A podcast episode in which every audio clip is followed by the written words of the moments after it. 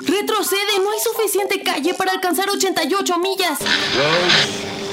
Where we're going, we don't need roads. I am the father. Here's Johnny. Here goes!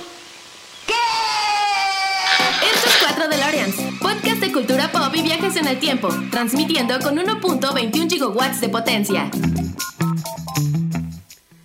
Hola a todos, bienvenidos al episodio número 145 de 4 DeLoreans. Muchísimas gracias por escucharnos y bueno, les voy a hacer la recomendación de cada semana que se unan a las redes de 4 DeLoreans, 4 con número DeLoreans, así como se escucha, en Twitter, Instagram, en Facebook. También recuerden que estamos ahorita en formato de video en YouTube. Si, si nos están viendo en YouTube, eh, píquenle a la campanita, píquenle al suscribirse y déjenos un like para que el video siga cobrando notoriedad y bueno, pues esto siga siendo visto por más, más personas y que este proyecto siga creciendo. Y recuerden que también estamos en plataformas de podcast, así que si nos están escuchando en, en, Spotify o en Google Podcast o en Apple Podcast, pues saludos, de verdad muchísimas gracias por escuchar también esto. Y pues nada, recuerden que los episodios viejos siguen subiéndose ahorita a las plataformas de podcast, ya llevamos más de la mitad. Eh, me, da mucho gusto que esté respondiendo muy bien la audiencia y que los estén volviendo a escuchar. Y que bueno, también eh, es una oportunidad para que si alguien no había escuchado los episodios, se los puedan recomendar y se aviente todo el repertorio de episodios desde el principio. La verdad es que me he sorprendido incluso yo mismo escuchando algunos de los episodios viejos y me da muchísimo gusto ver cómo ha ido evolucionando el podcast. Entonces, de verdad, de verdad, eh, échenles un ojo y recomiéndenos como siempre.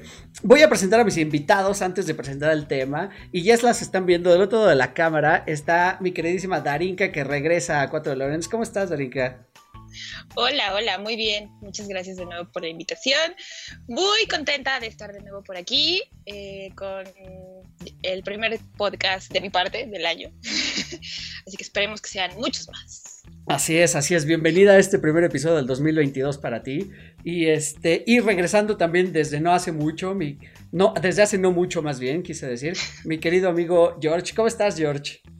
Hola, hola, ¿todo bien? Amigos, si nos están escuchando en podcast, por favor vénganse a YouTube. En serio, en las presentaciones de Eric siempre hacemos muchas co cosas muy graciosas. Por ejemplo, ahorita Darinka hizo su corazoncito, bien linda, y yo hice un riñoncito. Los quiero con todo mi riñón. Así es, así es. O bueno, escúchenlo dos veces, no pasa nada, ¿eh? que nos escuchen dos veces para que le sigan dando views a este video y a estas publicaciones, pues, y que bueno, sigamos creciendo como comunidad. Oigan, amigos, vamos a hablar hoy de un tema, de una serie que acaba de terminar hace una semana, si no me equivoco. Bueno, una semana a tiempo real, hace semana y media más o menos, tiempo podcast. Y bueno, pues el tema es como ustedes vieron en los anuncios de fin de semana y como están viendo en este momento en la pantalla, vamos a hablar hoy de Peacemaker o El Pacificador. Eh, es esta serie spin-off que pues surgió a partir de la película The Suicide Squad de James Gunn del año pasado, de 2021. Y pues bueno, la verdad es que estamos muy contentos, o por lo menos yo estoy gratamente sorprendido con lo que me ofreció de Peacemaker. La verdad es que cuando se anunció este spin-off, yo no tenía nada, nada de hype por él, no tenía ninguna expectativa y en realidad hasta estaba pensando en no verlo, ¿no? Porque, pues, por mucho que, que me gustó de Suicide Squad, que es una película muy divertida, es una película sumamente violenta, es una película tonta y exagerada, pero bastante, bastante entretenida. El personaje Peacemaker no me causó como que mayor atracción en realidad dentro de la película. Pero una vez que arrancó esta serie y que HBO, que además está en HBO Max, entonces ustedes cuentan con el servicio, ahí la pueden ver. Una vez que arrancó esta serie, pues nos entregó los primeros tres capítulos y tuvo una recepción pues magnífica por parte de la crítica en realidad, aunque hubo otros tantos que no la recibieron tan bien. Y bueno, después entramos un poquito en detalle de eso, pero bueno, vamos a platicar de ello eh, porque precisamente pues James Gunn llega a DC y llega a Warner después de haber sido corrido por Disney prácticamente, cuando le escarbaron y le encontraron unos tweets viejos haciendo chistes un poco fuera de, lo, de, la normativa ahorita de, este, de la corrección política. Y pues bueno, que lo corren, DC lo jala hace de Suicide Squad. A Suicide Squad no le va tan bien en taquilla, pero sí le va muy bien en crítica. Fue muy bien aceptada por los fans. Y pues Disney como que trata de remendar ese error y lo jala de nuevo, porque además se quedó en plena, o sea, en plena producción de Guardians of the Galaxy 3. Eh, eh, y para hacerle justicia a James Gunn, James Gunn es un director que pues tiene su humor, tiene una línea muy marcada de estilo y que además, vamos a ser honestos, le hizo un gran beneficio al universo de Marvel al presentarnos a unos don nadie y realmente darles visibilidad. Y estoy hablando de Guardians of the Galaxy. Entonces, en términos generales, ¿les gusta James Gunn? ¿Cómo, cómo ven ustedes estas películas que hizo con Marvel y esta de, de Suicide Squad? Sí, si quisieras empezar, Danica, con tu opinión acerca de, James Gunn y de, bueno, de este director. Claro, la verdad es que como dices, yo también estoy muy, muy sorprendida con lo que eh, hizo en esta última película. Eh, yo la verdad es que la dejé pasar y la vi también en HBO, ya que estuvo disponible. No la vi en el cine porque igual sentía esa, no esa necesidad como de verla inmediatamente. Dije, puedo esperar. Pero la verdad es que me gustó muchísimo. Como dices, no es una película que sea ah, tan profunda o que tenga como mayor este, evolución en los personajes, en la historia, pero es muy divertida, te la pasas muy bien. Eh, el personaje en el que nos vamos a centrar, que es ahora Peacemaker, la verdad es que da también un giro en el que te sorprende.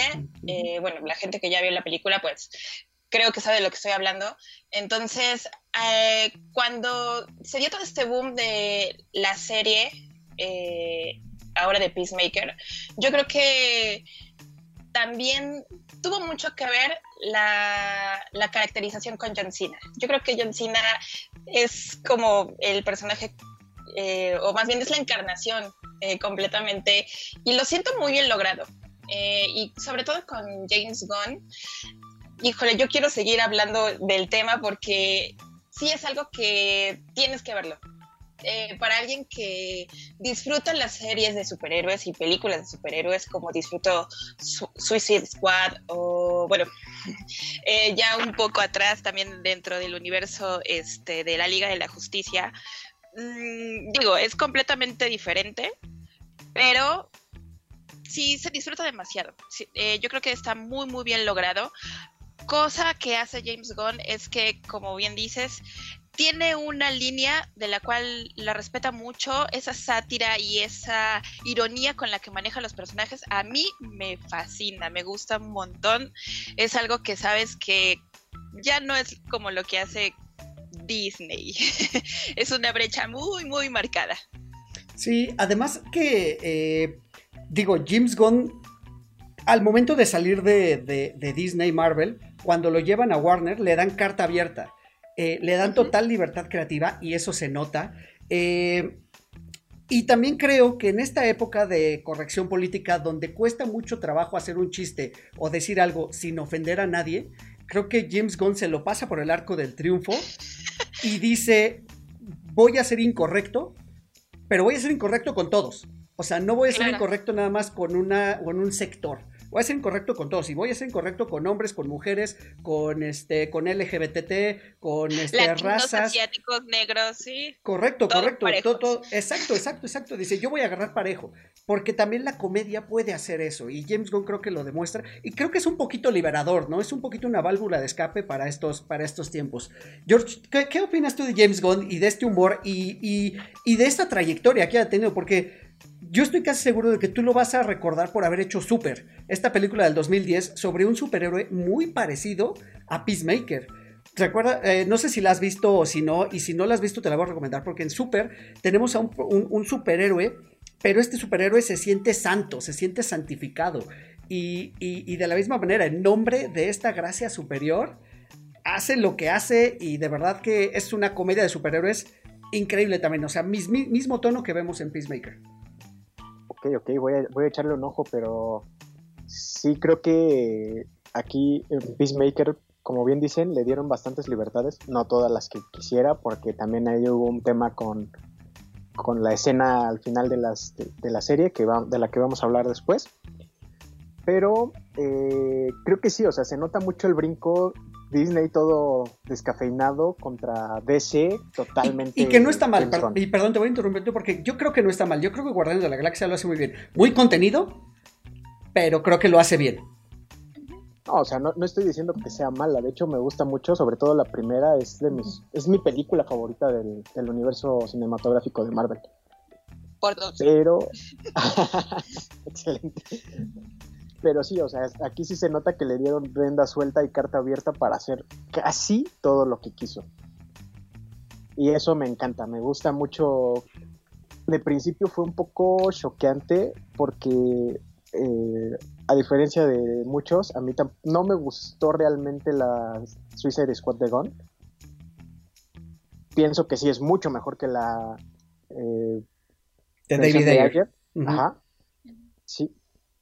Pero no estoy tan fascinado como la mayoría. O sea, sí es una buena película, pero creo que me quedó a deber cosas. Creo que hay momentos donde sobran cosas.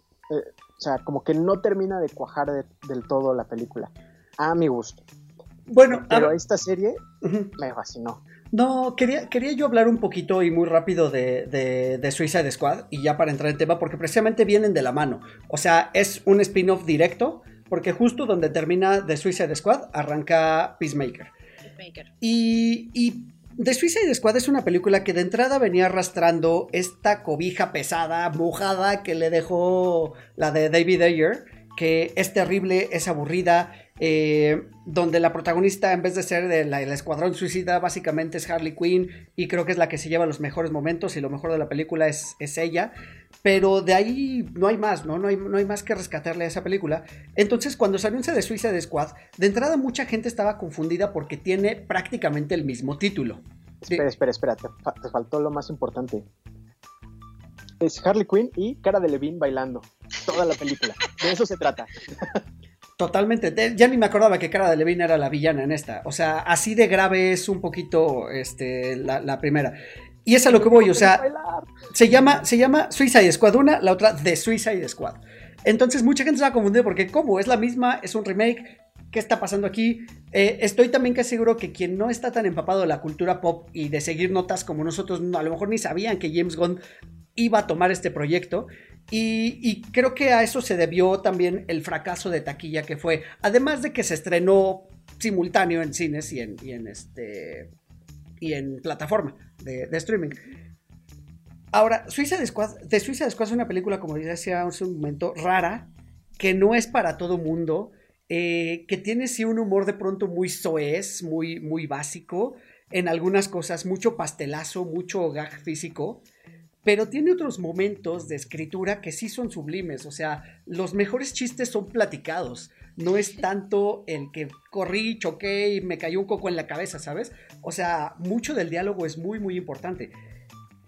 Y lo que me encanta es que el villano final de esta película es literal el villano sacado de un cómic, ¿no? Entonces, si muchas veces los fans se quejan de que los personajes no se parecen a los de los cómics, dude, aquí se los entregaron, les entregaron Starro, eh, el conquistador de mundos, o no me acuerdo cómo se llamaba, y es igual de tierno que los cómics.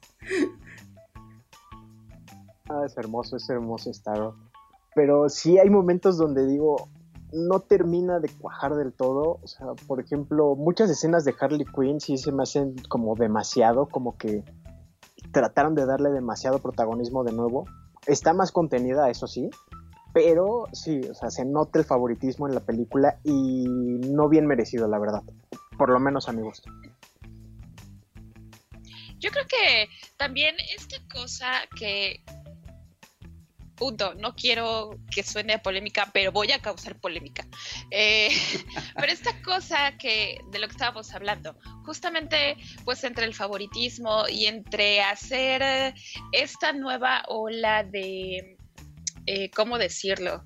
De darle preferencia, pues ahora a que, no sé, por ejemplo, en el tema de, de que Harley Quinn tome más proyección dentro de la película, de, ah, bueno, es que ahora las mujeres van a salvar al mundo. Y digo, no está mal, por supuesto que no, pero, o sea, su desarrollo para mí sigue siendo muy plano, muy soso. Esa Harley Quinn que pues ya eh, también la vimos, eh, no sé, por ejemplo, como en Birds of Prey, y que fue también, perdón, o sea, pero fue una basura, en el que, o sea, no existe nada más más que ver una cara bonita como lo es eh, Margot Robbie, y es guapísima, por supuesto que sí, pero yo creo que no, no toman más allá como para realmente darle más punch, más poder a, a lo que quieren hacer, ¿no? O sea, si darle más proyección a ese poder femenino, por así decirlo, pues hacerlo de otra forma, no solamente porque eh, la muestras en el cine, la muestras eh,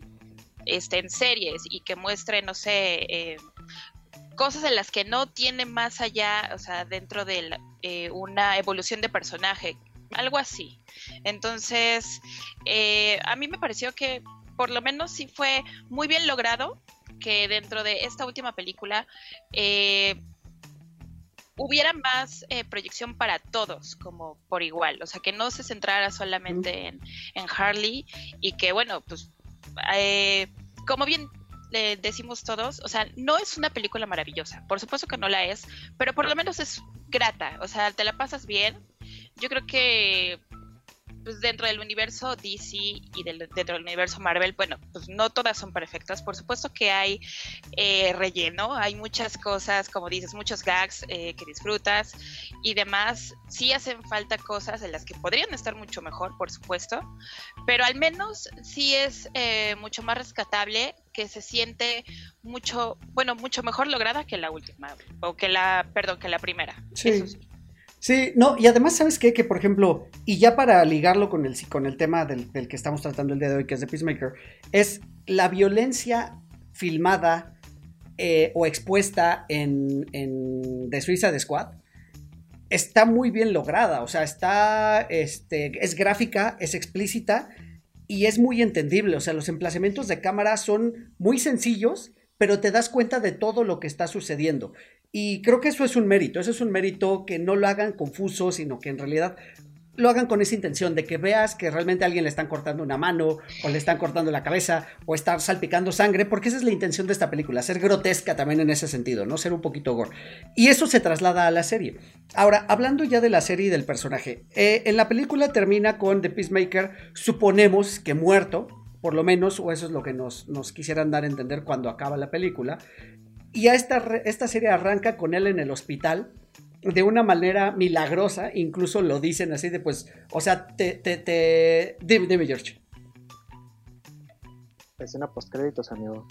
Sí, sí, sí. Se muestra al final de Suicide Squad, se muestra que sigue vivo. Correcto, no, no, no, no, no, correcto. Para lo que voy es, es esto, cuando arranques como, oye, o sea, te dieron un balazo, se te cayó un edificio encima y pues saliste prácticamente con una costilla rota, ¿no? Estoy más o menos este, parafraseando lo, lo que sucede en el primer episodio. Traía su casco de protección. Justo, justo, justo, justo, justo. Porque hablando de Peacemaker y hablando de personajes que son donadies, pues Peacemaker también es un donadie en el mundo de los cómics. O sea, es un personaje que, que pertenecía primero a Charlton Comics, fue una, editorial chiquitita que DC después absorbió y que en realidad tuvo muy poquitos números y muy poquitas apariciones, pero conserva esa esencia. Bajo ese, eh, ese lema de soy un hacedor de paz, o sea, amo tanto la paz que no me importa, eh, lo voy a parafrasear también, porque es no me importa cuántas hombres, mujeres o niños tenga que asesinar para conseguir esa paz.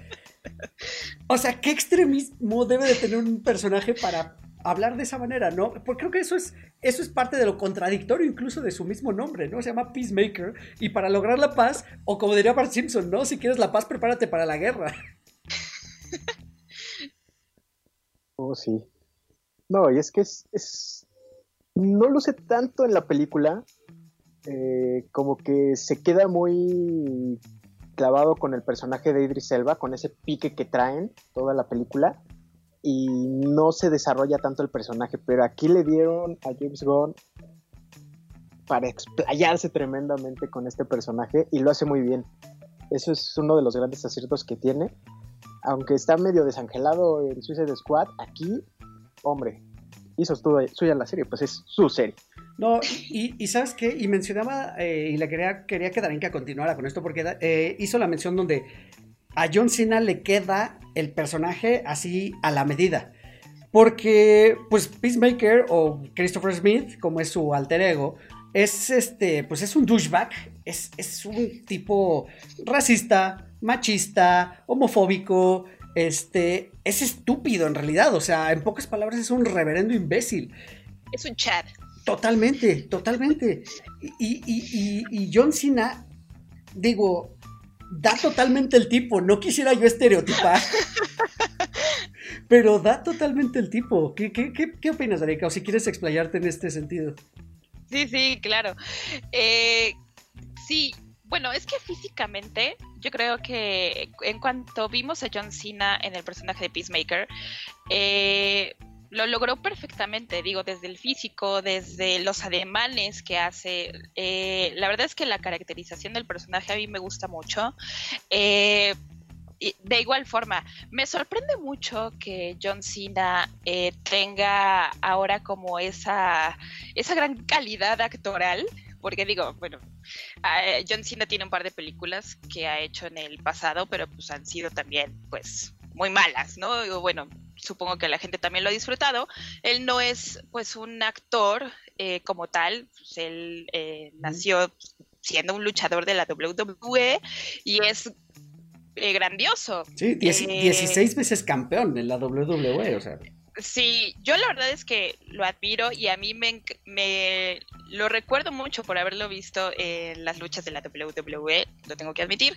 Este, pero bueno, y, y verlo ahora en la serie, como dices, o sea, sí siendo un tipo de lo más desenfadado, en el que no le importa nada, en el que es pues ese prototipo eh, que podemos recordar eh, pues de un hombre que sí que se preocupa por, digamos, eh, querer salvar al mundo y querer proteger a los demás, este, pues a costa de lo que sea. Y que realmente, pues es también un hombre eh, torpe, o sea, torpe, digamos, hasta cierta forma, este,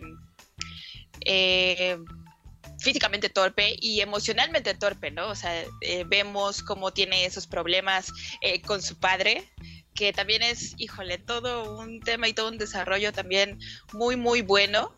Este, y en el cual pues, también vemos el trasfondo, ¿no? Del, por qué él es así, del por qué él es eh, y se convirtió en lo que en lo que quiso ser, en ese superhéroe, pues tan burdo, tan también a veces como tan tonto, pero también tan bueno, a su manera.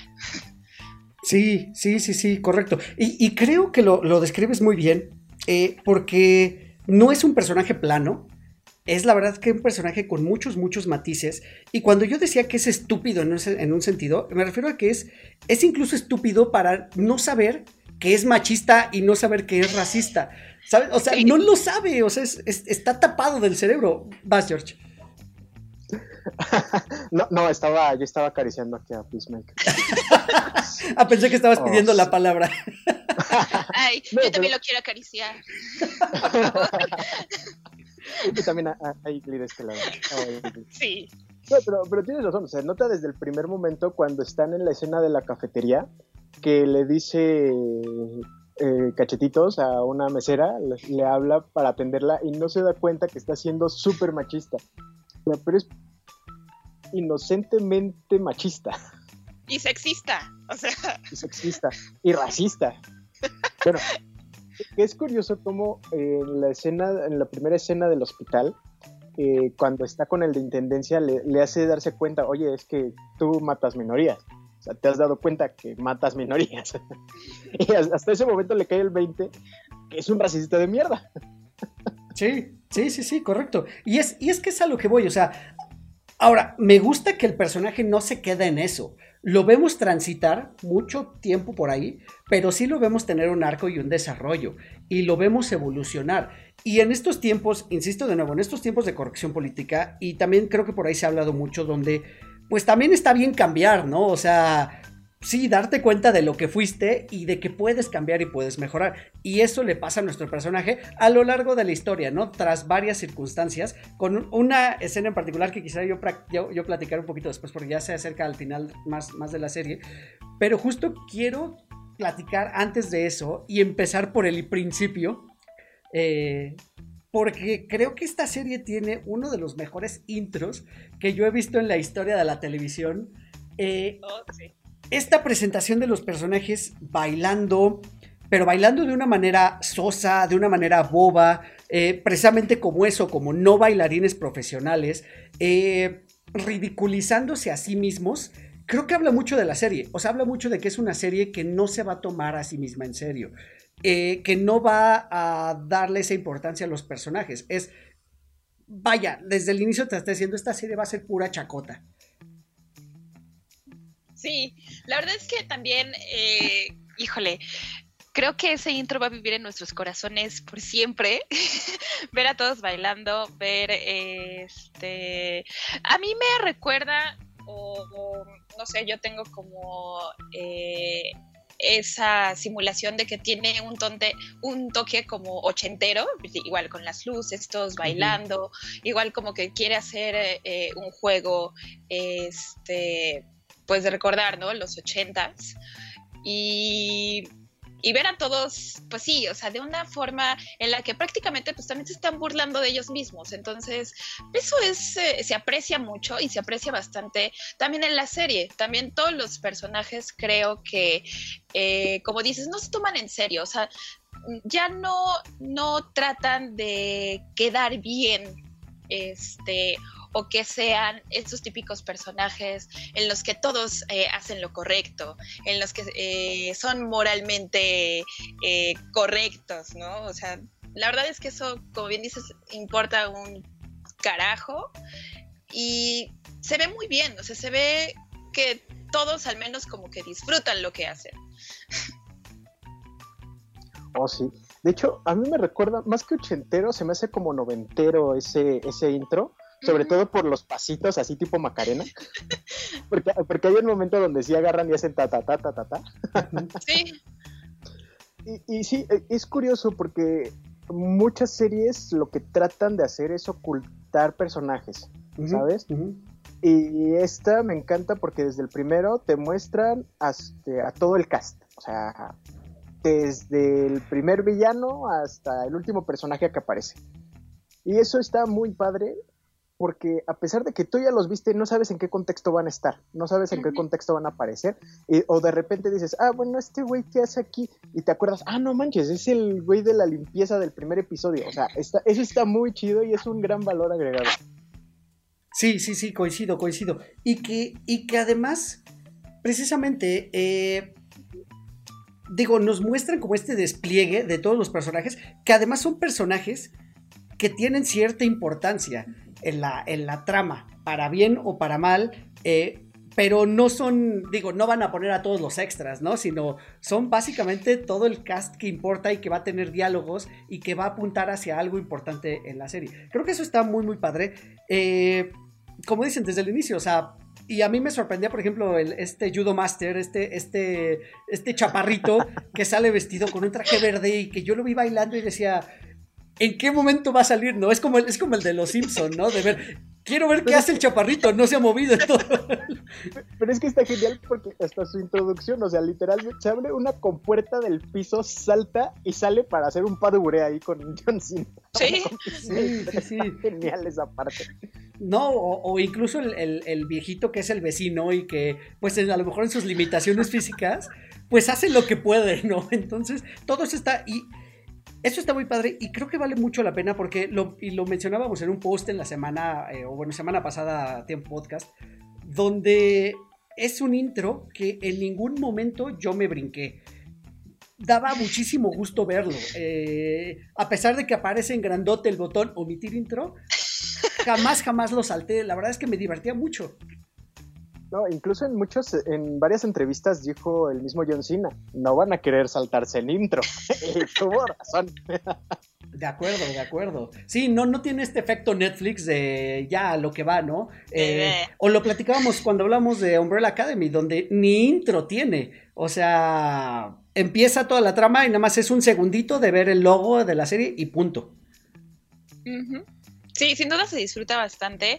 Y otra cosa que justo yo comentaba este, en el grupo eh, de 4 DeLoreans eh, con todos ustedes y con más gente, eh, es que una de las cosas que una de las cosas que yo disfruto bastante y de lo cual eh, también disfruto las cosas que hace James Gunn es la música. Yo creo que y en esa ocasión, o sea, la música fue una selección 10 de 10, sí, como pueden ver. Todas nuestras caras es de satisfacción total porque... Cara de meme de Pacha. Exacto. sí, no hay mayor descripción que esa, cara de Pacha. Joyas, joyas, joyas. En cada episodio tiene, eh, o sea, el soundtrack es una joya. De verdad que también por eso yo estaba muy, muy sorprendida. Pero bueno, también es parte de la línea de lo que hace James Gunn. O sea, su selección musical, la verdad es que se rifa. Sí, y es que además, o sea, ya entrando directo a esto del, soundtrack, bien lo decías, ya lo venía manejando desde Guardianes de la Galaxia, donde tomó como temática la música ochentera y tomó hits que sin embargo no eran los greatest hits de los ochentas. O sea, no agarró canciones de Michael Jackson, este, ¿sabes? O sea, se centró en X, en, X este, música de un mismo género y trajo, digamos, a lo segundo mejor o a lo que estaba por ahí perdido o joyitas escondidas y que la verdad se revaloraron después de esa película y que de verdad que son grandes canciones pero quizá muchos teníamos eh, olvidadas un poquito. Y, en, este, en este soundtrack de, The Peacemaker escoge como sello de la serie un género que a lo mejor no es tan popular porque es como este, como este, ¿cómo le llaman? Como hard, hard rock, o sea, que no es heavy metal. Es hair metal. Hair metal, exactamente. O sea, que incluso creo que los mismos eh, gustosos o críticos del género del metal y del rock lo odian porque está a la mitad de ambos géneros, ¿no? Está como ahí, porque además los intérpretes son gente con mallitas, este, con, vestuarios muy estrafalarios, con incluso eh, bufandas de peluches, eh, el pelo con crepe así súper alborotado, mucho maquillaje. O sea, incluso es como si a los rockeros los hubieran ridiculizado. Entonces habla mucho de eso también en la serie, o sea, porque pues tiene ese mismo tono, ¿no? La música de esos, de artistas, pues que fue menospreciada por algunos otros, aquí la está revalorando y la verdad es que es magnífica. Y la forma en la que la usa también es grandiosa, o sea, de las primeras escenas que salen en la serie, que es cuando, cuando Peacemaker acaba de tener relaciones con, con una mujer que encontró en el bar. Escena que por cierto es muy gráfica. No, no, no es pornográfica, simplemente es gráfica en el sentido de los desnudos. Pero, pero desde ahí te das cuenta que no se va a tocar el corazón, ¿no? Para enseñarnos de todo. Y de ahí arranca eh, Peacemaker, toma un vinilo y lo pone en el tocadiscos y se pone a cantar él en calzones. La verdad es que es maravilloso porque de ahí se arranca una pelea con esta película, con esta, con esta canción de fondo y queda a la maravilla. Y así va con varias, con varias secuencias. Sí, las secuencias que toman y las batallas y peleas, eh, como bien dices, ¿no? Eh, todas estas escenas en las que está esta propia selección musical, yo creo que van muy ad hoc porque, o sea, el tiempo es perfecto, o sea, quedan muy, muy bien. Creo que se ve bastante eh, bien logrado, o sea, se disfruta bastante, como dices. Y bueno, ya adentrándonos un poco, también lo que hace y que pues es muy sorprendente porque es ya, ya es algo que creo yo que ya no se ve en estos días, porque prácticamente ya todo está censurado. Entonces, ver estas escenas, eh, como dices, de sexo, eh, a John Cena literalmente desnudo, este, en calzones, este, pues es algo que ya eh, día con día va desapareciendo, que bueno, obviamente se agradece un montón. Verle las pompas a John Cena no tuvo precio. Eh, yo lo disfruté muchísimo, no sé ustedes. Pero sí, la verdad es que eh, también creo que es algo de lo que se arriesgan muchísimo. O sea, estas escenas eh, en las que hay, o sea, no, no, no se guardan pues nada. O sea, ver ya escenas de pues prácticamente desnudo, sexo, violencia gráfica, eh, muy, muy gráfica, o sea, ya, llegar hasta un punto gore. También es algo que, bueno, pues para el público que lo aprecia y que le gusta, eh, lo va a disfrutar enormemente. Y yo creo que es algo en lo que se arriesgaron un montón pero aún así no quiere decir que, que haya sido eh, pues malo, o sea, a mí me parece que fue muy, muy bien logrado, o sea, porque la dinámica pues es ver eh, ese reflejo, o sea, de superhéroes en los que pues no se guardan las cosas, o sea, los que vemos cómo eh, este hombre salvaguardor de la paz mata personas, o bueno, ya en este caso también mata alienígenas, alienígenas y se ve cómo los mata y sangre por doquier y bueno, es una belleza. Hombre, sí, aunque voy a discrepar un poco contigo porque escenas de sexo, desnudos, violencia, violencia muy gráfica, parece que estás describiendo una telenovela. O sea, esos son este soft porn con un poco de gore. Pero bueno, en la industria del cine, eh, sobre todo hollywoodense, sí, no, o sea, cada vez está más encapsulados, cada vez están más contenidos, cada vez es más difícil que muestren ese tipo de escenas, solamente las implican así de, ay, imagínate que aquí pasó esto, imagínate que tuvieron sexo, imagínate que le cortaron la mano. Y está muy padre que sí, como bien dice, como bien dijo Erika hace un momento, eh, que lo muestren completamente, que lo muestren como es, porque muchas veces tiene un impacto o una relevancia más allá de solamente ser la escena para baitear a la gente. Y entonces eso está muy padre. ¿Por qué? Porque no lo hacen de gratis. Por ejemplo, esta escena que comentan, la escena con el este, de sexo de la primera parte, se justifica ¿por qué? Porque es un hombre que viene saliendo de prisión, que tiene mucho tiempo sin tener, o creemos, no, se sabe, pero por lo que se implica tiene mucho eh, tiempo sin tener relaciones sexuales y lo que busca pues es desahogarse. Y justamente llega, o sea, hace la evolución natural de, bueno, tengo sexo con esta persona, meto la pata y se desarrolla una pelea por esta metida de pata que generó. No es de gratis, está muy bien justificado y eso me gusta mucho. Claro.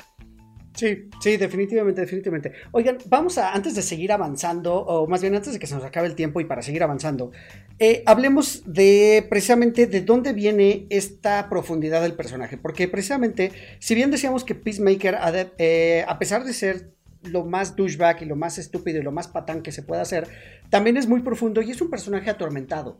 Y de las principales eh, causas es su padre, como mencionaba Darinka hace un momento, eh, que es interpretado por Robert Patrick. Robert Patrick, que hace algunos años, en sus mejores tiempos, fue el T-1000 de Terminator y de quien nos cuentan, aquí en la serie nos cuentan que él fue un vigilante también en sus mejores momentos, eh, que se hacía llamar White Dragon, eh, entre comillas, como dijo George, entre grandes comillas, un vigilante, porque también era alguien que se dedicaba a, pues, prácticamente también atacar minorías, ¿no? O sea, a luchar contra latinos, contra negros, este, contra asiáticos, etc. Y a su vez es un supremacista blanco, y eso nos queda muy claro. En el cómic, eh, el padre y algo que no mantuvieron tanto el origen, o sea, tomaron al personaje pero no mantuvieron tanto el origen. En el cómic, el padre era un, eh, un oficial nazi. Y él, de hecho, el trauma en los cómics es que se suicida en frente de Peacemaker cuando Peacemaker tenía 5 años. Y eso como que lo atormenta. Y el papá se le aparece eh, pues digamos, el fantasma lo persigue todo el tiempo, ¿no? Y todo el tiempo para burlarse de él. Aquí lo retoman, retoman todo eso, retoman que el papá se burla de él, pero se burla de él en persona. Y las escenas donde conviven ellos dos son durísimas. La verdad es que son muy fuertes porque se nota que Peacemaker es alguien, o bueno, Christopher Smith es alguien que está buscando la aprobación paterna siempre. Y, dijo el papá, decir que lo sobaja es poco.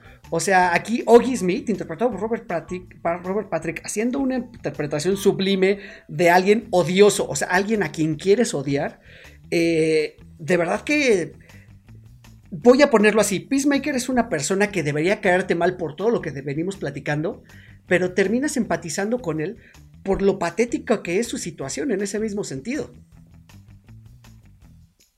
Claro, no manches, es que me causa mucha curiosidad porque la, primera interacción que vemos entre ellos es así de, él está literalmente abriendo su corazón, así de, así, ah, mírame papá, aquí estoy, extrañé, extrañé mi casa, extrañé a mi mascota. Y él, sí, así, ah, sí, sí, sí, ¿vas a comer o lárgate? Ya, vete de aquí. Así, ¿tienes un casco? ¿Tienes un casco, papá? Sí, pero no lo hice mientras tú no estabas. Ah, órale. Ah, es, es así como muy, muy déspota al tratar a su propio hijo y lo culpa por todo lo malo que pasa. Literalmente lo culpa por todo. Es muy curiosa esta interacción. Sí, y bueno, también vemos que esta escena es de las primeras escenas en donde ellos eh, eh, se reúnen o están juntos, que deben re- de recordar cuando están cenando y que llegan a tener un momento en el que podría ser como un típico momento de calidad padre-hijo en el que empiezan a bromear y eh, Peacemaker eh, le empieza a contar una anécdota de eh, cómo es que mata a alguien y al final todo termina mal, ¿no? Y al final eh, el padre igual se sigue burlando de él, le sigue diciendo que es patético, que es este, que prácticamente no, no lo quiere como ya como su hijo, ¿no? O sea que, y bueno, también la evolución dentro de la historia en la que ya pues se enfrentan, o sea, hasta, hasta los golpes, hasta ya violencia, en el que ya, ya no son padre e hijo, si ya, si ya son enemigos, ¿no? Eh, sí es algo muy, muy fuerte porque pues sí, el trasfondo y el contexto de no solamente verlo como pues a un hombre fuerte y poderoso y un superhéroe, sino que es un hombre normal, o sea, es un hombre que también lucha con esos sentimientos que tiene, con que eh, la culpa de haber este, matado a, a, su hermano, o sea, siendo niños, Ujú. sí, sí es bien duro y te conmueve hasta, hasta el punto de decir de, ay, quiero abrazarte y eh, desearía que no estuvieras mal, pero Sí, justo, justo, justo eso es, es a lo que iba. O sea, termina uno empatizando con The Peacemaker porque, pues vamos viendo como que todo ese trasfondo, ¿no? Y lo vas entendiendo. A lo mejor no lo justificas, pero lo vas entendiendo. Y sobre todo eso, que es un personaje que va a tener una redención. Eh, y eso está bien. Eso es, a mí me gustan los personajes que se redimen. Dime, George. Eh, pues de hecho, justo, qué bueno que toca ese, ese tema de Arinka, de cómo se vuelven de familia a enemigos. Y me gusta mucho esa parte porque habla del crecimiento que tuvo Peacemaker como personaje durante la serie. De, de querer eh, el apoyo, y la comprensión y la aprobación de su padre a darse cuenta que está mal. Que, y que lo que hizo no lo hizo por, por él, sino por motivos egoístas y estar en contra de ello. Eso es muy bueno de, de parte del desarrollo de este personaje. Sí, sí, sí, sí, correcto, correcto. Y siguiéndonos con los demás personajes, eh, ya decíamos que aparecen todos ellos en el intro de esta serie. Eh, pues eh, aquí John Cena no pelea solo, está detrás de él un gran equipo. Es el mismo equipo de pronto, o bueno, parte de ese equipo son de los que participaron como estos hombres que están detrás de la computadora en The Suicide Squad. Estos que manejan la tecnología. Y, bueno, es un equipo que está formado para, pues, encontrar una conspiración de unos alienígenas que, pues, pretenden destruir el planeta o eso es lo que se nos da a, a entender. Eh, y bueno, este equipo está conformado, la verdad es que, pues, por este grupo de burócratas, pero agentes de campo al mismo tiempo. Eh, todos ellos y cada uno más pintoresco que el anterior. La verdad es que es un grupo bastante variopinto, pero muy, muy entretenido también, ¿no? Desde el jefe de misión, que es eh, Morn, se llama el, el, personaje, hasta la chica nueva, que es Adebayo. Todos ellos tienen su participación muy importante. Y los que se van sumando, ¿no? De pronto aparece por ahí un. Eh, tercer héroe, o bueno, un segundo héroe más bien, o superhéroe enmascarado, que se hace llamar Vigilante, que aunque no lo creamos, es más estúpido que The Peacemaker. y lo mejor es que es como un psicópata, porque en algún momento Peacemaker se detiene para jalar el gatillo para dispararle a unos niños. Y, y, llega Vigilante y le dice, con permiso, compa, ahí te voy. Y hasta cantando una tonadita en su, bueno, tarareando una cancioncita alegre, pues les dispara, ¿no? Sin remordimiento alguno. Y yo le comentaba a George cuando estábamos este, planeando este episodio, le decía, es que, pues Vigilante es como si fuera un, un este... Un, un, psicópata, pero sin la inteligencia, ¿no? O sea, se dice que los psicópatas son muy, muy inteligentes, muy fríos, muy calculadores. Y este no, este solamente tiene el placer por, por matar. ¿Qué opinan de este grupo de personajes que se van uniendo al, al, grupo de. Eh, al equipo más bien de, de Peacemaker para lograr este cometido? Sí, bueno, claramente Vigilante tiene un IQ de 40, pero, pero la verdad es que es sumamente gracioso. Eh, sí, eh, tiene a lo mejor varios eh, chistes de pastelazo, pero también tiene eh, muy buenos muy buenos chistes. Yo creo que los guiones este, cómicos entre Vigilante y, y, Peacemaker son, en algunas ocasiones son muy buenos, son grandiosos. también maneja este pues un humor entre tonto, entre muy, sí, como dices, entre muy estúpido. Allá también, pues chistes más elaborados y en los que también, eh, pues la serie eh, transcurre de una forma eh, pues muy rápida, o sea, la serie va a un ritmo yo creo que bastante bueno, o sea, en, ningún momento yo la sentí pesada, yo creo que de hecho, eh, bueno, pues la duración de los, eh, de los episodios son de 40 minutos más o menos, entonces a mí se me iban tan rápido porque realmente lo disfrutas. Y todos los personajes yo creo que tienen algo en común. Eh, o sea, este no es el típico equipo eh, SWAT en el que todos están completamente coordinados. Es todo lo contrario. O sea, todos eh, son estúpidos a su manera y todos son patéticos a su manera. Entonces, eso es lo que hace que sean tan buenos, ¿no? Porque también nuevamente vemos que pues cada uno tiene una historia que contar, que tiene mucho más que decir. Sí son, eh, sí son un poco, eh, o sus historias son un poco lamentables, pero creo que todos se compaginan muy bien porque al final eh, hacen eso que se ve que es el trabajo en equipo, que en un principio se rehusan a hacerlo, no quieren porque pues no tienen la misma ideología, pero al final todo lo hacen por el bien común, que es exterminar esta plaga de alienígenas. Y se logra muy bien. Yo creo que eh, me encanta, lo que me encanta es que eh, después hasta forman una amistad en la que hay un lazo en el que ya todos se ven eh, como una familia, por así decirlo. y como lo que estábamos comentando, o sea, Peacemaker al sentirse pues de alguna forma desprotegido por no tener ningún lazo, un vínculo como lo con su papá, que pues es una porquería de persona, eh, y lo tiene, ¿no? O sea, hay gente que está ahí para decirle, oye, eso no se hace, no seas sexista, no seas, no seas un idiota. y que al final, bueno, terminan todos siendo amigos. Eh, yo creo que es algo que eh, también en la serie lo hacen muy, muy bien. O sea, no, no se ve de una forma cursi, se ve de una forma muy, muy bien planteada. Sí, sí, correcto. claro. Vas, George. Hombre, es que ¿Qué puedo decir de los personajes de apoyo de esta serie? Yo concuerdo hasta cierto punto con Eric, con lo de Vigilante, pero creo que más que un psicópata puede ser un sociópata. Sí, exacto, es un sociópata. Sí, sí, sí, porque definitivamente no entiende las emociones, o sea, no, no, no sabe empatizar, no... Eh, los datos que le dan se quedan así grabados en, en piedra en su cerebro, como por ejemplo la escena del meñique. una vez leyó que, que, el meñique es el pie más, el, dedo más importante del pie para, para, caminar y que si se lo cortaban ya no podía caminar. Entonces, es, su personalidad es bastante interesante. Eh, concuerdo con Darinka, o sea, hace un buen match con, con este Peacemaker.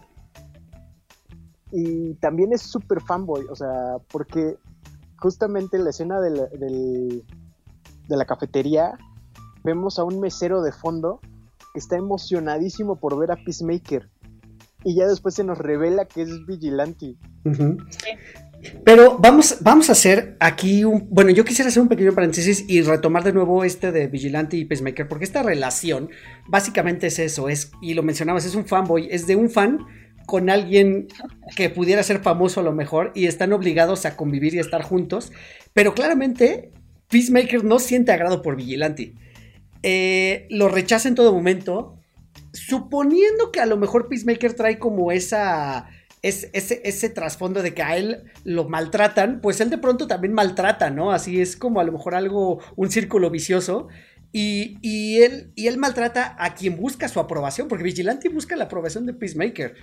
Eh, entonces puede ser a lo mejor un poquito el círculo vicioso de este mismo personaje, pero se nota en esa interacción que tienen ellos que, que es incómoda, sobre todo para, para John Cena cuando, cuando hablan, porque sí, decía Darren hace un momento que muchos de los chistes más elaborados son en los diálogos, creo que el guion está muy bien escrito, el guion de los ocho episodios es de, James Gunn, eh, están muy bien escritos los diálogos, me sorprende, como Darín Cabe lo dice, la capacidad actoral que tiene de pronto John Cena. Es bastante. Eh, o sea, sí. Sí me hizo quitarme esa imagen de verlo en otras películas que a lo mejor no eran tan buenas. Porque así aquí lo vemos sostener de pronto soliloquios y de pronto conversaciones de uno a uno con otro personaje que son muy rápidas, que son muy, muy ágiles. Eh, ese tipo de conversaciones las tiene con Vigilante. Y se nota que no tienen esa interacción de química. Pero creo que es a propósito. O sea, creo que es a propósito que estos dos nunca forman el equipo como debe de ser. Entonces, eso también está bien logrado en ese sentido. O sea, es, es incómodo, te incomoda de pronto ver esas interacciones. No, pues no te incomoda, te causa mucha gracia. Bueno, sí, causa mucha gracia. Eh, eh, pero es que, ¿sabes cuál es el tema? Es que Peacemaker no ve a Vigilante como un igual, lo ve como un subordinado. Y la diferencia es que Vigilante sí se ve como un igual con él. Por eso ese choque de, de, de forma de, proceder el uno con el otro. Sí, totalmente. Sí, pues, y, que también se da, eh, porque, bueno, eh, en cuanto llegan a, o le muestran más bien el, a, Peacemaker lo que tiene que hacer, o sea, en el, en el momento en el que él se da cuenta eh, también, ¿no? Eh, dentro de la trama de la serie, que es, eh, bueno, eh, te vamos a sacar este, del hospital, no vas a llegar a prisión porque vas a tener que ayudarnos. Y Peacemaker se va dando cuenta de todas las cosas que están sucediendo, de todas las cosas que le están ocultando, de todas las cosas que también, pues él sospecha también, o sea que sabemos que hay algo que no está claro ahí, ¿no? Y que también todos los personajes, no solamente eh, eh, Vigilante, en el momento en el que aparece y que ya este, trata de hacer equipo con, con Peacemaker, eh, pues hay unos enfrentamientos entre ellos en los que también, como bien decimos, dentro de los, dentro de los desarrollos de ambos personajes, pues se van dando cuenta de que, bueno, pues tienen que entonces hacerlo por igual, o sea, no es de que sea un subordinado y este digamos como el compinche, ¿no?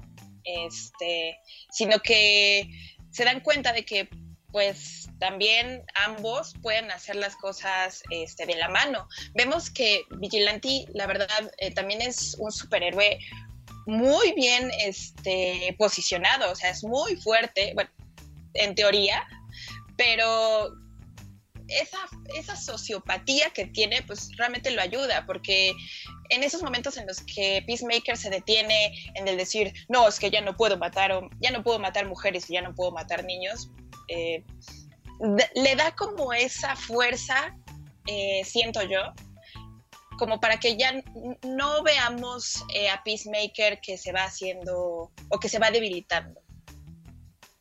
Sí, sí, sí, sí, sí, sí. No, y, y, a mí me sorprendió, la verdad, es que las habilidades físicas de Vigilante eh, me fue ganando poco a poco, porque la verdad es que es un crack también, o sea, es, es, un asesino. ¿Sí?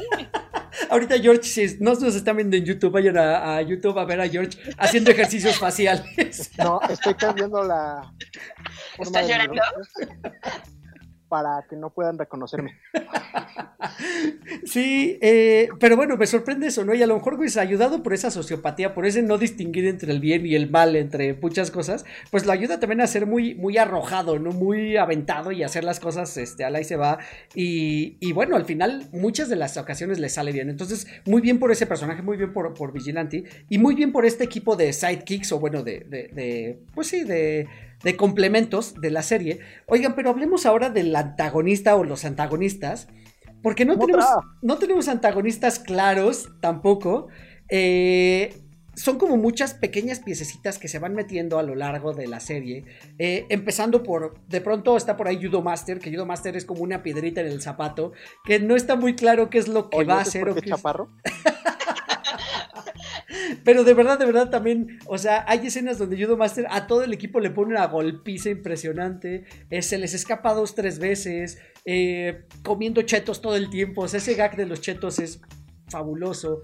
Eh, tenemos por ese lado ahí. Por otro lado tenemos a la policía, eh, encabezada por estos dos detectives, que pues también tienen como una lucha encarnizada contra Oggy Smith, donde se sueltan unos chistes raciales fuertísimos, la verdad es que fuertísimos y súper incorrectos, pero bueno, que también la verdad es que dan mucha, mucha gracia. Eh, y que después terminan convirtiéndose en parte del ejército del otro antagonista que van a ser estos alienígenas, ¿no? Les gusta cómo se desarrolla toda esta trama del, del antagonismo y de que en general casi nunca tenemos claro 100% contra qué vamos, ¿no? Hasta muy, muy al final de la serie. George. No, yo te estoy dando la palabra. Bueno, eh, está bien, comenzaré. Eh, híjole, la verdad es que yo en este punto sí tengo eh, como sentimientos encontrados, porque justo en los últimos capítulos en los que eh, la policía, ya con eh, el alien este dentro, le dice todo este speech o este discurso a Peacemaker de que tienen que ayudarlos, de que están en su planeta para poder este, sobrevivir y que le gustaría que pues, los humanos pudieran este, ayudarlos y ya saben, el típico discurso de eh, que vivamos todos en armonía y paz. La verdad es que me deja como pues esa duda de saber, eh, bueno, o sea, ¿qué, pudo o qué hay detrás de, de, de, esa raza alienígena, ¿no? Este, no creo que la decisión haya sido eh, equivocada al matar a la vaca y al matar este, a, a la raza alienígena como tal, porque pues eh, ese es el discurso de, del superhéroe, o sea, al final él tiene que ver por los suyos, él tiene que ver por eh, salvar a la humanidad, entonces no dudó en, en salvarlos a todos y en, en, creer que él estaba haciendo lo correcto. Sí, sí queda esa inter, interrogante de, de, no saber, o sea, a dónde va todo esto. También de Judo Master siempre es una incógnita el saber de qué lado está, porque pues recordamos que él estaba protegiendo al senador y a su familia que tenían los aliens dentro y que también ahí estaban eh, protegiendo más secretos, entonces eh, por favor, segunda temporada, necesito, necesito respuestas. Hombre, pues no estoy eh, en desacuerdo con cómo lo manejaron eh, justo esta parte de, del no claro antagonista me gusta mucho, la parte de que te lo van desarrollando de a poco. Eh, cuando le explican lo de la misión, le dicen solamente el nombre clave, que es Proyecto Butterfly. Uh -huh. Y lo primero que piensa, dice, ah, bueno, el, el proyecto pasado fue Starfish, Starfish y fue una, una estrella de mar gigante. Esta vez es Butterfly, pues va a ser Motra, ¿no? Por lo menos denme un jetpack. Está muy padre eso porque tú, te, tú vas este, develando este misterio junto con Peacemaker. Uh -huh. Y eso está muy, muy padre. Porque todos tienen información que tú como espectador no tienes. Y, y me gusta mucho eso, me gusta mucho eh, los pequeños giros de tuerca que tuvieron de, pues los que creías que eran buenos se volvieron medio malos, pero siempre no fueron tan malos. También está muy padre. Sí, y bueno, que además ahorita decía Darinka que a lo mejor esta premisa de los alienígenas vienen en realidad a proteger a la humanidad, eh, a proteger el planeta, un poco a lotanos, un poco a este, a este fascismo de pronto de las máquinas en Terminator, eh, donde pues ustedes humanos no saben cuidarse a sí mismos y están destruyendo su planeta, por eso venimos a hacerlo nosotros por ustedes, sin importar cuántas vidas tengamos que tomar para llevarlo a cabo. Y me gusta el paralelismo porque es un poquito el inicio de Peacemaker. Peacemaker en The Suicide Squad ese es su discurso. Voy a lograr la paz sin importarme cuántas vidas tenga que eh, llevarme para, para lograrlo, ¿no? Y de verdad que yo, yo, yo, yo, en mi inocencia, tuve por algún momento la sensación de que Peacemaker iba a ayudar a los alienígenas. Porque le estaban hablando con su mismo discurso, ¿sabes? Entonces, de verdad, en mi inocencia tuve esa sensación de que iba a pasar.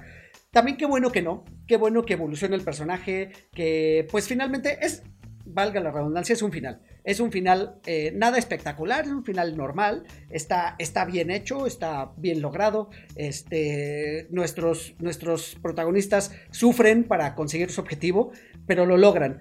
Y bueno, pues finalmente acaba redonda, o sea, ya se anunció que va a haber una segunda temporada pero bien podría no haberla, ¿sabes? O sea, creo que terminó muy, muy redondo también. Como dice Drenke, o sea, nos quedan incógnitas, quedan pequeñas, eh, que, pequeños cabos sueltos, preguntas que se quedaron abiertas y que necesitamos respuesta, pero también de pronto no pasaba nada, ¿no? Si, si no viene esta segunda temporada. Ahora, yo, yo este, había leído muchas críticas eh, por ahí de gente a la que de plano no le gustó, que dice que esta serie es mucha basura, eh, que esta serie es, este, pues prácticamente James Gunn, que le dieron dinero para comprar juguetes y que hiciera lo que quisiera. Este, y que de plano sí me encontré por ahí de pronto con un par de críticas donde no, pues nada más vi uno o dos episodios y la dejé. ¿Por qué creen, o a qué creen que se deba esto de pronto? O sea, ¿por qué a nosotros nos está gustando tantos y hay, tanto, perdón, y hay personas a las que no? Pues bueno, empezando porque no es nada políticamente correcta. Y... Generación de cristal. Deja tu generación. O sea, hay mucha gente que se ofende por todo. Y esta serie le pega mucho a muchas personas y a muchos extractos de la sociedad. Y habla muy crudamente, cosa que ya no estamos acostumbrados. O sea, voy a hacer una comparación ridícula, pero por ejemplo, Encanto, Encanto no tiene ningún conflicto, eh, pero es lo que está vendiendo. Y aquí sí hay conflictos de verdad, hay eh, escenas muy gráficas, hay lenguaje muy gráfico, hay chistes muy, muy mala, muy mala onda. Sí, muy subidos de tono. Sí, por eso, por eso a mucha gente no le va a gustar, porque ya no están acostumbrados a ver ese tipo de cosas, o porque están muy cerrados en su burbuja ideológica. Entonces no empatiza con la mayoría de la gente, pero yo creo que es algo que, que es lo que nos faltaba, ¿sabes? Que, salieran, que rompieran con este paradigma que se, está, que se ha estado creando de, ay, sí, pobrecitos, no vamos a mostrarles violencia, no vamos a mostrarles conflicto, vamos a explicarle todo, vamos a desmenuzarle todo. No, o sea, está bien, está bien que no te digan qué, es lo que está pasando, que tú tengas que descubrirlo, porque también es algo que se está perdiendo mucho. Ya todo, todo nos lo están desmenuzando, así de... Vuelvo a mi ejemplo de WandaVision, del podcast de WandaVision. Ya, ese capítulo era innecesario, era innecesario que te explicaran eso. Y aquí está, esta es la eh, prueba de eso, o sea, no tienen que explicarte todo. Y por eso, por eso también me gustó mucho esta, esta serie, por su humor y porque rompe con muchos paradigmas modernos. Sí, y, y ¿saben qué? También quisiera tomar, tocar de pronto este tema eh, de, de esta fragilidad de pronto, porque también digo, sabemos que es una comedia. James Gunn eh, se toma esas libertades de insultar a todo mundo prácticamente, nadie se le escapa, pero también toma conciencia de que una cosa es hacer un chiste y otra cosa es herir a alguien. Y se ve muy claro en, una de estas últimas escenas donde está este Economos, este, este sujeto del equipo que es un genio de la eh, tecnología y de las computadoras. Pero, pero es el arquetipo o el estereotipo de un, de un geek, de un ñoño este, sedentario, gordo, que solamente está detrás de la computadora, eh, descuidado en su aspecto físico incluso. Y Peacemaker. a estar hablando, Eric. y Peacemaker se lo hace saber desde el minuto uno que lo ve. Y le empieza a decir, entre otras cosas, y lo que más le hiere al personaje es que hablen mal de su barba le dice que tiene la barba teñida de esa manera y se burla de él y se burla de él y se burla de él y lo hace constantemente. Y llega este momento al final donde este personaje se abre de corazón para librarse de una situación. Eh, termina diciendo la verdad, pero lo dice y lo están escuchando todos sus demás compañeros. Y estás viendo esta escena donde él va hablando y mientras Peacemaker está escuchando y vemos cómo le va cambiando el rostro y entiende, entiende en ese momento que él lo estaba haciendo como un chiste, algo que le parecía gracioso, pero en realidad estaba hiriendo a alguien más. Sí, y de hecho se hace la anotación muy clara en la serie. Eh, y bueno, se entiende, de verdad sí eh, concuerdo con lo que dice eh, Corsair, que es que ya estamos en esta época en la que ya el solo hecho de, pues, no sé, de que alguna serie, película, eh, contenido eh, en las redes tenga algo ofensivo para alguien más, pues siempre se va a prestar a malas interpretaciones o siempre va a haber algo en lo que va a ser delicado hablar, ¿no? Eh, me encanta que justo Peacemaker hace esta anotación dentro de la serie, porque justamente con Economos eh, le dice claramente que la gente antes no era así, o sea, la gente antes no se tomaba las cosas de una forma este, tan eh, personal, por así decirlo, o que si él estaba tratando de hacer un chiste o hacer bullying a la otra persona, no, no quiere decir que, sea normal, porque no lo es, pero la gente no se ofendía tan rápidamente este, al hacer chistes de ese tipo, ¿no? Y yo creo que eh, James Gunn sí hace mucho énfasis en eso, o sea, en el que no tendríamos por qué tomarnos las cosas eh, pues a mal. O sea, antes lo veíamos todo el tiempo y antes era sumamente gracioso. Sigue siendo muy gracioso. Eh, sí, eh, no quiere decir que esté bien. Hay gente a la que no le gusta, hay ya mucha gente eh, que se opone a este tipo de, este, de chistes y de contenido y de humor, pero hay mucha otra gente que lo disfruta. O sea, ¿por qué tendríamos que parar con, con ello? Si, si se puede lograr de una forma a la mejor inteligente y en el que, bueno, eh, pues el público lo pueda apreciar. Relacionado con esto, eh, yo creo que de mis personajes favoritos, más allá de Vigilante, Vigilante te amo con mi riñón, este, creo que mi segundo personaje favorito es Adebayo. Mm. Porque, porque es un personaje muy, muy bien hecho es una mujer lesbiana, hija de Amanda Waller, de raza negra, y nada de esto importa realmente.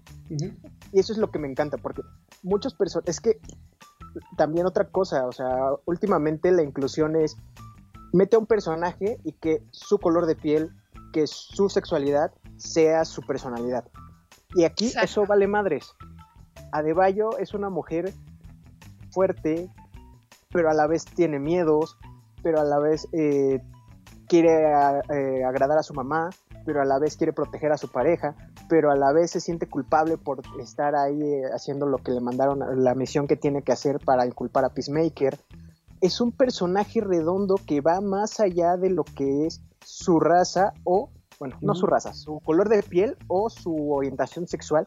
Y eso está genial. Además es súper graciosa, tiene muchos momentos muy memorables Adebayo. el torpedo. el momento del torpedo es la onda. y es un personaje muy bien construido que va más allá de, eso. O sea, no es solamente una orientación o un gusto. O sea, es así como si dijeras, ah, hola, me gusta el chocolate. Y de todo lo que voy a hablar es del chocolate.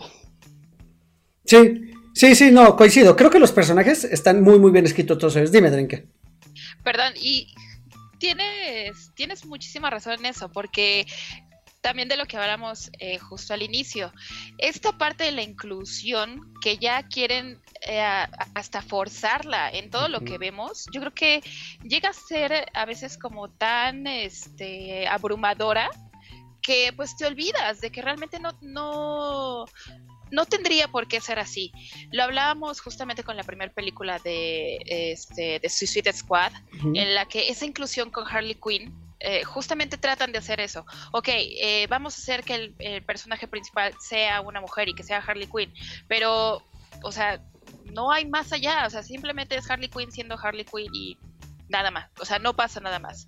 Y esta inclusión que se hace sutilmente con Adebayo y también con este Emilia, con Harcourt, este, yo creo que es muy, muy bien lograda, o sea, porque son personajes en los que le dan un montón de fuerza al equipo, eh, un montón de fuerza a la serie, un montón de fuerza a la evolución también, por ejemplo, este, de Peacemaker, en el, en el que lo toman y le dicen, estás haciendo las cosas malas, eh, no puedes hacer estas cosas eh, ahora, ¿no?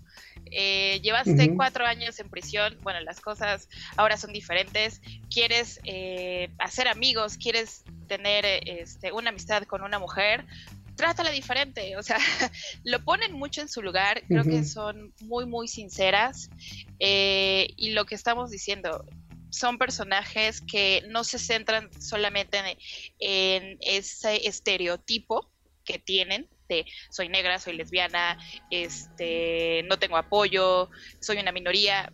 Eso va completamente a un lado porque tienen una fuerza mayor y se nota. De acuerdo. muy, muy, muy, muy chido. No, no, de, acuerdo, de acuerdo. Creo que la, una de las grandes fortalezas de esta serie es el guion, es la forma en que están construidos los personajes.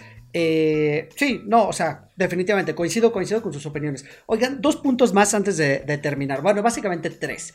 Uno, las escenas post créditos en cada uno de los episodios que creo que hacen lo que deben hacer las escenas postcréditos antes de que Marvel las tomara como teasers de lo que nos iba a enseñar después. Aquí simplemente las toman como una continuación del chiste que, o de algún chiste que dejaron pendiente durante el episodio. Eso es uno. Número dos, Igly. Igly que más allá de ser una mascota se vuelve otro personaje de la, de la serie y tiene su momento de brillar también como todos los personajes. Y número tres, este chiste cameo al final de la Liga de la Justicia. Eh, y perdón por el spoiler para quien no ha visto la serie. Pero es, es, grandioso, o sea, insisto, la inteligencia del guion. Y, y qué bueno que la productora, que Warner, que, que DC y que este par de actores que aparecen en el. O sea, porque en realidad solo son dos los que hacen el, cameo, aunque en teoría está toda la Liga de la Justicia. Se prestaron. Es que no alcanzó para más, amigo. Disculpa. Probablemente no, cosa de agendas. De hecho, pues a ese Batman ya no lo tenemos. No sabemos qué vaya a pasar con la Mujer Maravilla. Batman. Eh, sí, por eso, este Henry Cavill dijo que ya no quiere ser Superman también.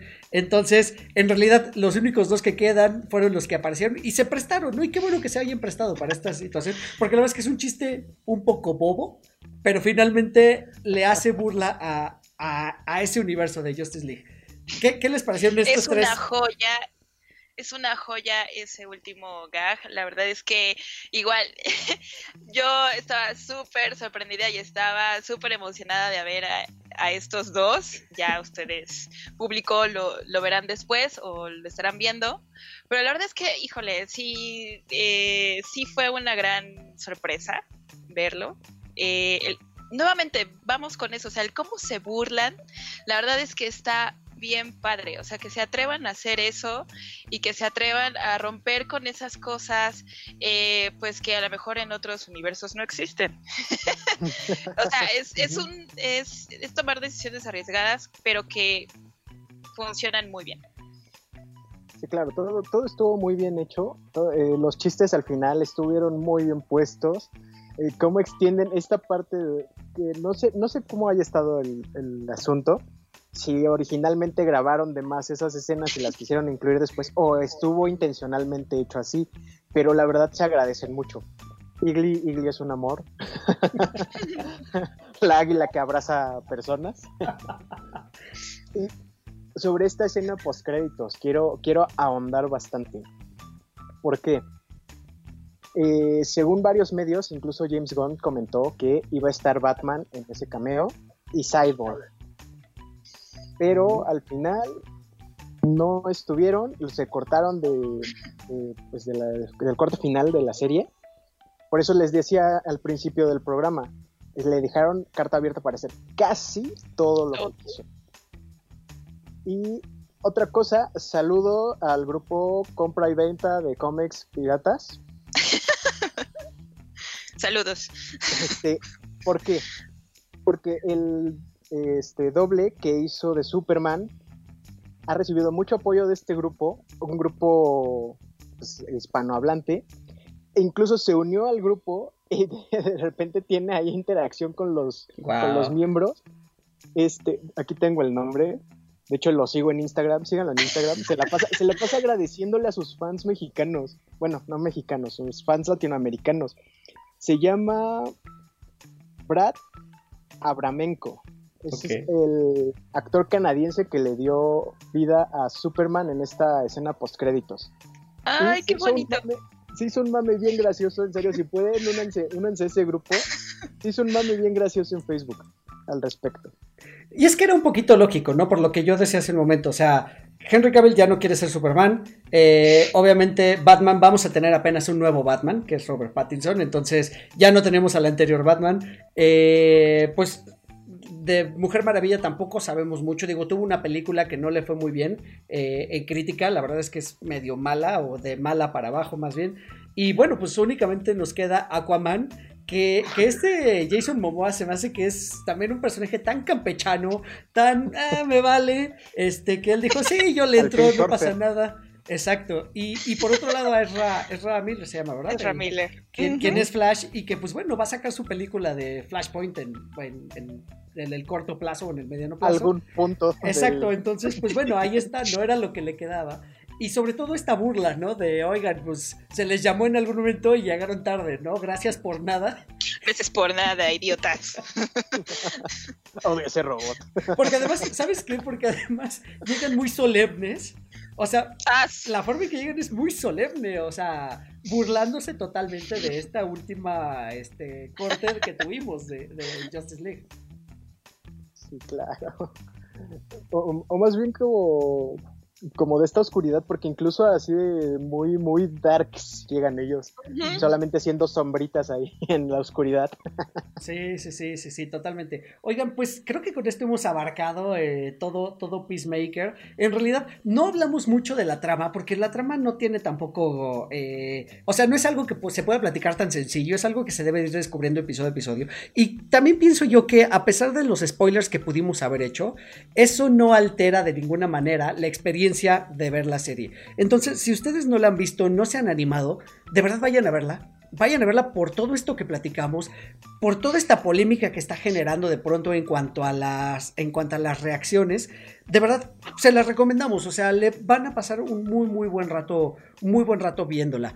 ¿Algo más que quisieran agregar antes de despedirnos? Yo, quisiera agregar que sí, que le den una oportunidad, la verdad vale mucho, mucho la pena, la van a pasar muy bien.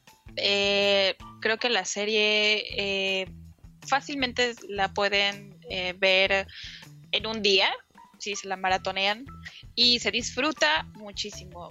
tiene de todo. creo que es muy completa.